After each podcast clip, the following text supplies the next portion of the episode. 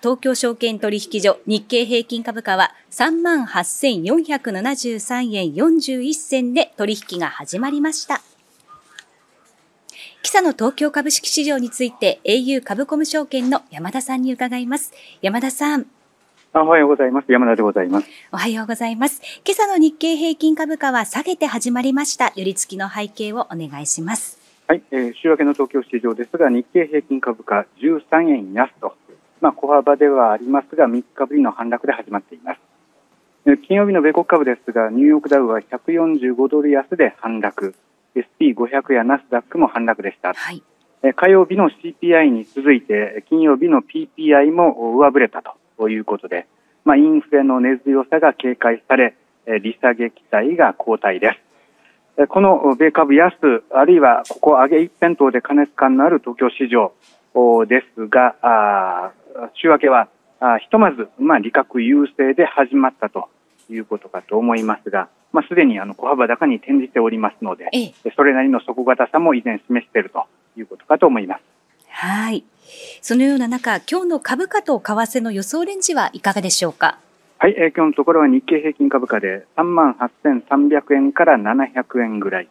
えー、ドル円相場で149円の50銭から150円の50銭ぐらいで考えています。はい。山田さん、日経平均株価の予想レンジ3万8300円から3万8700円ということで、先週末よりも史上最高値に近づく可能性があるということですね。そうですね。ひとまず今日のところは、3万8915円に届かないのではないかと見てるわけですが、ええ、まあそれでもあと4、500円の話ですから、日にすれば1日2日でついてしまうとも限らないっていう位置にいますので、ええ、もう今週あのきっかけあればあ新高値を超えてくるその可能性は十分あり得ると思います。はいわかりました。今日の注目点をお願いします。はい、え今日の注目はプレジデンツデーということにしています。はい。まあ、今週はですね、え月曜日が米国プレジデンツデーで休場。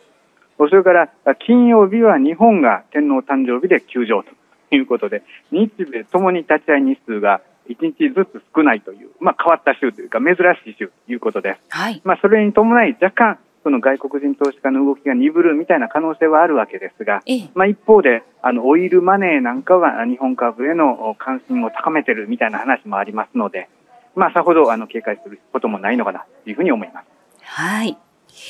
今日の注目業種をお願いします。はい、えー、配当利回り株ということしています。はい。まあ、2月も半ばを過ぎまして、まあ、決算発表も先週で終了。あとは2月末、3月末、年度末接近ということになります。